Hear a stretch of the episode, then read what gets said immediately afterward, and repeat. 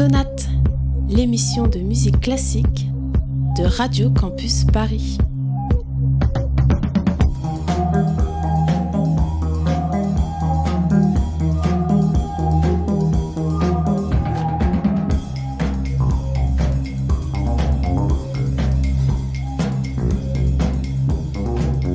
Bonjour à toutes et à tous, bienvenue dans Sonate. Bonjour Manon. Bonjour Baptiste, nous sommes le dimanche 6 mai 2018, c'est notre 15e émission. Vous nous écoutez peut-être sur Radio Campus Paris ou peut-être sur Deezer ou sur l'application podcast de votre téléphone. Cette semaine, comme d'habitude, nous choisissons un thème, un fil rouge relié à l'actualité du moment pour partir à la découverte d'un pan de la musique classique. N'hésitez pas à nous faire part de vos retours, de vos suggestions au sujet de l'émission, à nous proposer de nouveaux thèmes, de nouveaux sujets, afin que nous puissions continuer à évoluer et à vous surprendre. Merci à Lisa qui réalise une nouvelle fois cette émission. Sonate numéro 15, c'est parti. Sonate, deux dimanches par mois à 19h sur Radio Campus Paris. Série espagnole diffusée initialement sur la chaîne Antena 3, qui s'est transformée en phénomène mondial depuis que Netflix a acquis les droits fin 2017. La Casa des Papel, c'est l'histoire d'une bande de malfaiteurs réalisant le casse du siècle, le braquage de la Fabrique nationale de la monnaie afin d'y imprimer plus de 2 milliards d'euros, le tout sans violence. Il est fondamental que la police Manuel Valls est de retour à Paris. L'ancien Premier ministre vient de passer euh, une petite semaine à Barcelone, en Espagne, où il a annoncé réfléchir à se lancer dans la conquête de sa ville natale au municipal l'an prochain. Alba, c'est une porte qu'il laisse entrouverte ou c'est plus sérieux qu'on ne le dit? Non, c'est bien plus sérieux qu'il ne le laisse entendre d'ailleurs. Vous savez, euh, lundi à Barcelone, Manuel Valls a reçu un prix de la part d'une association de la société civile catalane. C'est le prix du bon sens. Ah, ça commence en, bien. Écoutez, il en a rêvé en France, c'est arrivé en Catalogne, sur sa terre natale. Le TA annonce avoir dissous toutes ces structures. C'est ce qu'a indiqué l'organisation séparatiste basque dans une lettre datée du 16 avril et rendue publique ce mercredi par le journal en ligne espagnol El Diario.es. Ce courrier est une volonté pour l'organisation considérée comme terroriste par l'Union européenne de confirmer sa ferme intention de se dissoudre. La musique espagnole n'existe pas. Elle est italienne pour un quart et mort pour le reste. Voilà un constat bien pessimiste de Maurice Ravel sur la musique classique ibérique. Lui-même était pourtant proche de nombreux compositeurs espagnols, mais il avait apparemment un doute sur leur originalité ou du moins sur la spécificité de leur style. Il n'était pas le seul, les musiciens espagnols eux-mêmes doutaient de leur authenticité, comme Manuel de Falla, un compositeur bien connu aujourd'hui qui déclarait La meilleure musique espagnole, c'est Debussy. Malgré ces visions amères, on ne peut pas dire qu'il n'existe pas un style espagnol et une musique espagnole. Les clichés ont la peau dure aujourd'hui, et bien souvent, quand on évoque l'Espagne, on imagine une guitare et des castagnettes. Mais la musique du pays s'aventure plus profondément. Les influences arabisantes et gitanes, liées à l'histoire du pays, se mêlent à des traditions régionales très fortes et en font un métissage appréciable et apprécié, et lui confèrent sa singularité. Bref, il y a énormément de choses à découvrir de l'Espagne et vraiment de bonnes surprises. Alors, Vamos, sonate numéro 15, vous emmène en España.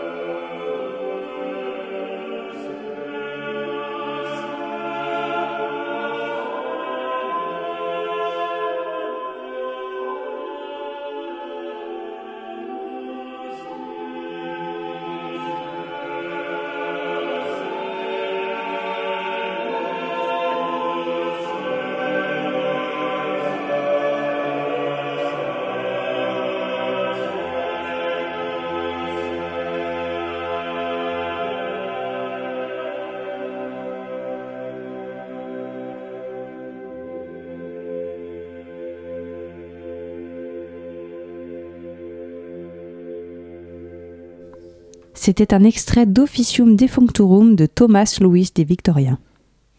Pour commencer ce périple en Espagne, nous remontons loin dans le temps, à 500 ans de là. C'est au XVIe siècle, en effet, que le compositeur le plus populaire d'Espagne pendant de très nombreuses années est né. Thomas Luis de Victoria, voilà son nom, est né en 1548 à Avila, petite ville située entre Salamanque et Madrid. Ses compositions ont durablement marqué le paysage musical espagnol et le musicien joue d'une popularité forte pendant son existence. Pourquoi Pour de multiples raisons. La chose la plus frappante, c'est que toutes ces œuvres, du moins toutes celles que l'on a retrouvées, sont des compositions religieuses. Pas un requiem, pas un motet ne s'inspire de textes profanes. Il faut dire qu'à cette époque, l'Espagne, sous le règne de Philippe II, est en proie à une ferveur catholique toute particulière. Thomas Louis de Victoria, après avoir voyagé quelque temps en Italie, est rentré en Espagne pour devenir le chapelain de la sœur du roi, Marie d'Autriche, qui s'est retirée dans un couvent. Il excelle donc en chant grégorien et en polyphonie. Ce poste étant plutôt confortable, il le toute sa vie et resta même organiste là-bas après la mort de Marie d'Autriche.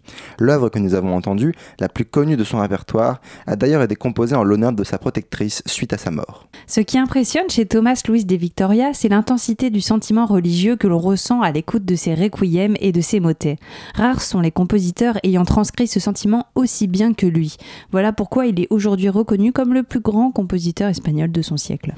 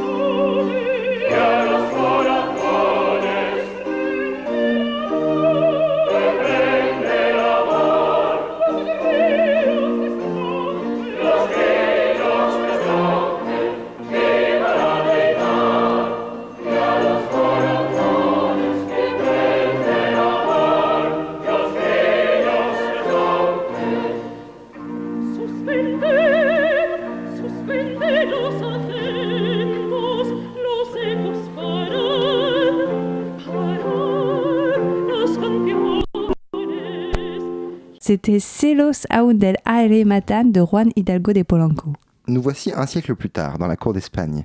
C'est les pérégrinations de la période baroque et toute l'Europe est sous l'influence de ce style.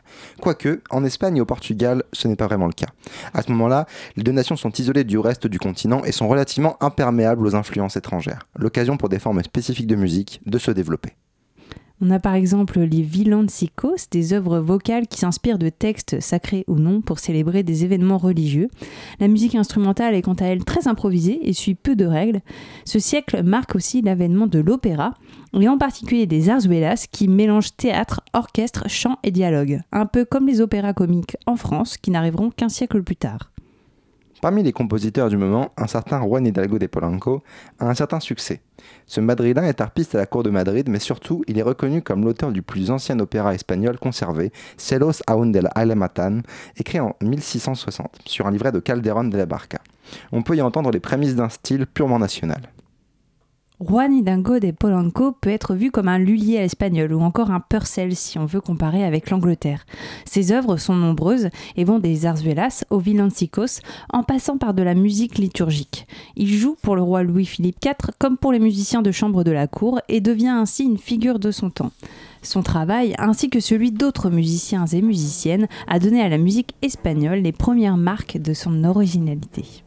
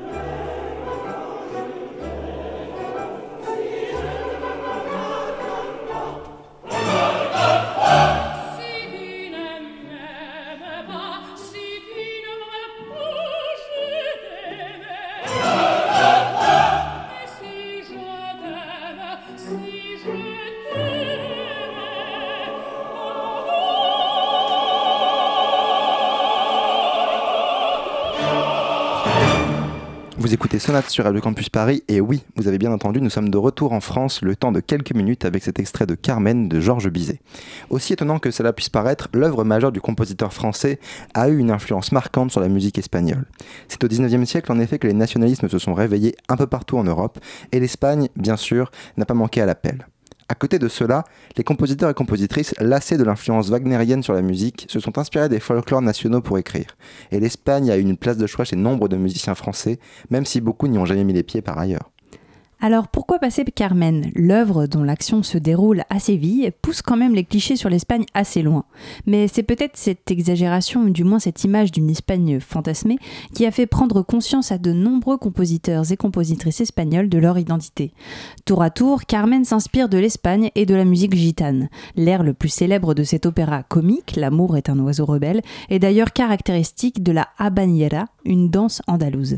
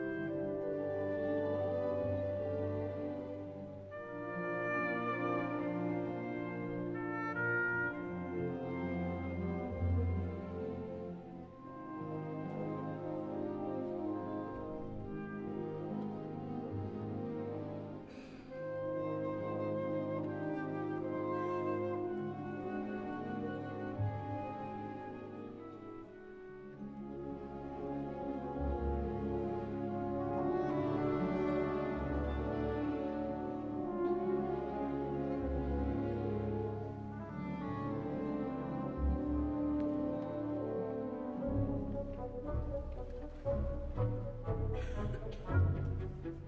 you.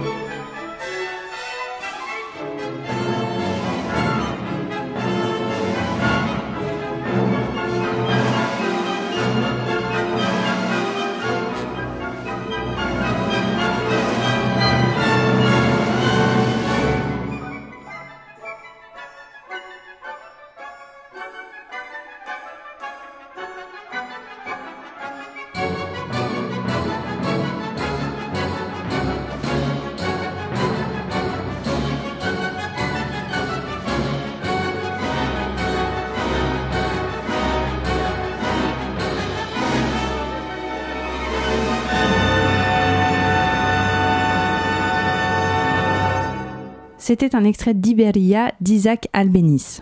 L'engouement pour le folklore national a permis à toute une école espagnole de se révéler. Et l'un des premiers à mettre en musique cette Espagne s'appelle Isaac Albéniz.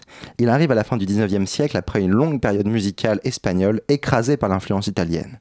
Les formes musicales que l'on évoquait tout à l'heure, comme les zarzuelas, étaient méprisées, et c'est Isaac Albéniz qui va inventer le plus fortement une nouvelle âme musicale espagnole, loin du folklore et des castagnettes.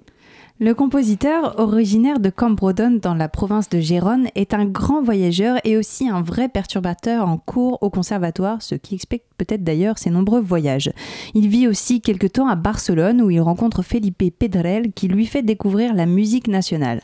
Après avoir parcouru le continent nord-américain et une partie de l'Europe, il s'installe en France, attiré par la vie musicale foisonnante de l'époque.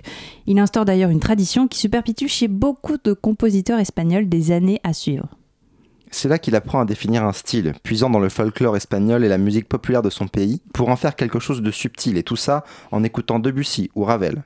Il participe ainsi à l'apparition d'un nationalisme musical qui met en valeur ce qui provient de sa terre natale au profit de la mélodie et du rythme. D'ailleurs, l'Espagne lui manque terriblement, mais il ne retournera pas. C'est en France qu'il compose son chef-d'œuvre, Iberia, ode à la musique populaire et andalouse, et Debussy, qu'il admirait, dirait d'Iberia Les yeux se ferment comme éblouis d'avoir reçu autant d'images.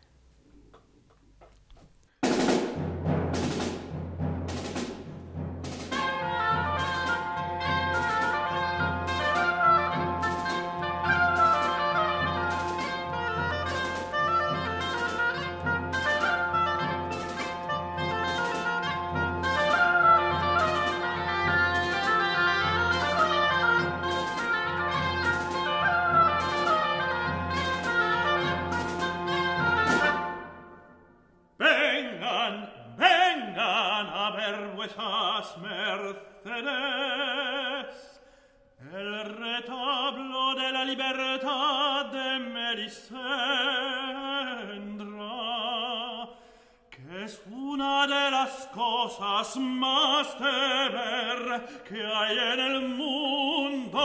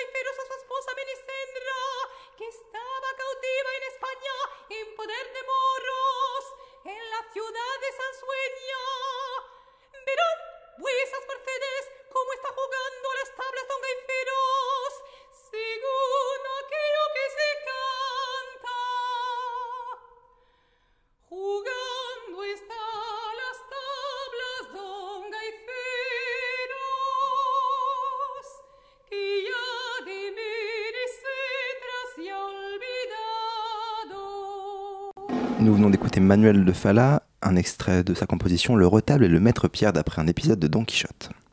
Quelques années seulement après Isaac Albéniz, la musique classique espagnole vit une période prospère et des compositeurs vont la faire luire de plus belle. Parmi eux, Manuel de Falla, souvent décrit comme le successeur d'Isaac Albéniz, naît 15 ans plus tard, en 1876, à Cadix. Manuel de Falla est tout simplement une légende de la musique classique espagnole au même titre que des Debussy ou des Ravel en France. Pourtant, il a peu écrit, étant perfectionniste à l'extrême et surtout souffrant de problèmes de santé récurrents qui ralentissaient plus encore sa production. On note chez Manuel de Falla une double influence, à la fois de la musique savante et de la musique populaire. Lui aussi, comme Albéniz, a rencontré Felipe Pedrel et a ainsi appris beaucoup sur la musique espagnole. Lui aussi va s'installer à Paris pour rencontrer Ducasse ou Debussy. Il devient d'ailleurs proche de Maurice Ravel et apprend beaucoup pendant cette période de sa vie ce n'est pas pour autant comme Manuel de Falla fit de la musique française. Il était un fervent défenseur de ses origines et s'inspirait profondément de la musique de son pays pour composer, sans tomber dans le folklore bien entendu. Il a poussé les recherches d'Isaac Albéniz encore plus loin et a offert des œuvres, charnelles pour certaines, dures pour d'autres. On dit aussi de lui qu'il est un grand représentant de la seconde vague nationaliste des compositeurs européens. Sa maladie, toutefois, le poussa dans un retranchement permanent, le rendant de plus en plus pieux et refermé sur lui-même. Cela, forcément, ralentit son rythme d'écriture, mais pas la qualité de celle-ci. Manuel de Falla s'imposait en effet une discipline féroce pour composer au mieux. Dans les dernières années de sa vie, alors qu'il est parti s'installer en Argentine dès 1939, il tenta de terminer sa grande œuvre, Atlantida. C'est l'œuvre dans laquelle j'ai mis le plus d'enthousiasme. Puissais-je avoir vie et santé, au moins pour la terminer? Mais son perfectionniste lié à la maladie lui empêchèrent de la finir.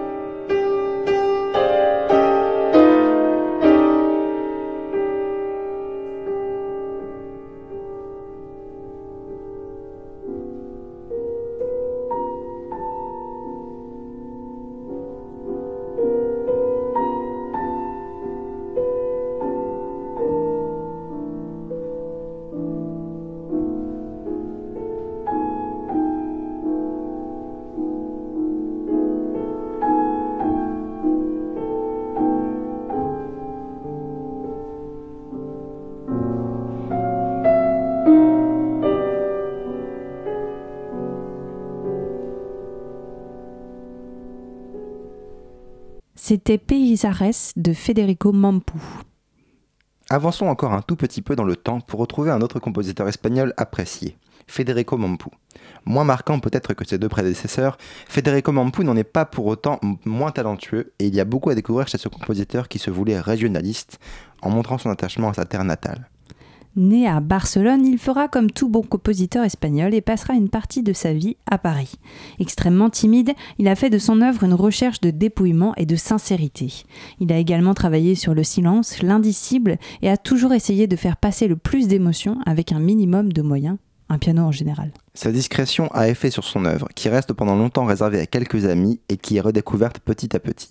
Sur ses partitions, il indique des mentions pour le moins originales comme Donner des excuses ou Chanter avec la fraîcheur de l'herbe humide. Reflet encore une fois de sa personnalité et de sa vision de la musique. Federico Mampu est également poète et écrit des textes tout au long de sa vie. En 1951, il débute l'écriture de Musica Callada, qui sera son œuvre la plus connue, s'approchant du silence comme il le décrit lui-même. Cette musique ne contient ni air ni lumière. C'est un faible battement de cœur. On ne lui demande pas d'aller plus loin que quelques millimètres dans l'espace, mais elle a pour mission de pénétrer les profondeurs de notre âme et les coins les plus secrets de notre esprit.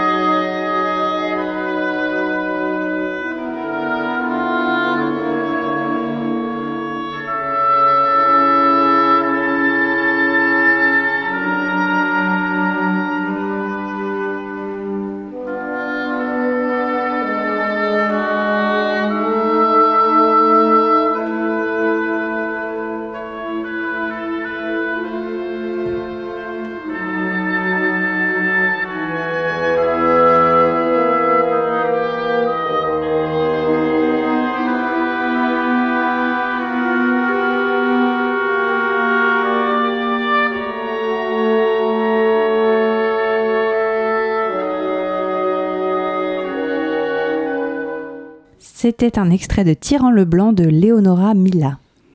Enfin, pour terminer, nous souhaitions vous présenter l'œuvre d'une compositrice espagnole, et autant dire que nous avons eu des difficultés à trouver car il y a encore peu de recherches réalisées sur celle-ci, ce qui reflète peut-être encore une mentalité machiste de l'autre côté des Pyrénées, peut-être comme en France aussi. Leonora Mila est une pianiste et une compositrice espagnole née à Barcelone en 1942. Sa famille, très mélomane, l'a initiée à la musique et à 6 ans, elle donnait des concerts, faisant d'elle une enfant prodige. À 12 ans, elle entamait déjà sa carrière internationale et elle a beaucoup voyagé par la suite. Et surtout, Leonora Mila est la première femme à avoir composé un ballet à Saint-Pétersbourg au Grand Théâtre de Lisseux très précisément. Tyran le Blanc, c'est son nom, est basé sur une nouvelle de Johanno Martorell du XVe siècle et a été composé en compagnie du chorégraphe Yuri Petukov. Aujourd'hui, on dénombre plus d'une centaine d'œuvres dans le répertoire de cette compositrice, par ailleurs pianiste. Elle ne semble plus faire de concerts, mais sait-on jamais, vous pourriez la croiser prochainement sur scène. Merci beaucoup d'avoir suivi cette nouvelle émission de Sonate, notre 15e euh, ce dimanche. On se retrouve dans deux semaines pour une nouvelle émission consacrée à un sujet relié à l'actualité comme toujours. Merci beaucoup et bon dimanche, à très bientôt. À bientôt. À bientôt.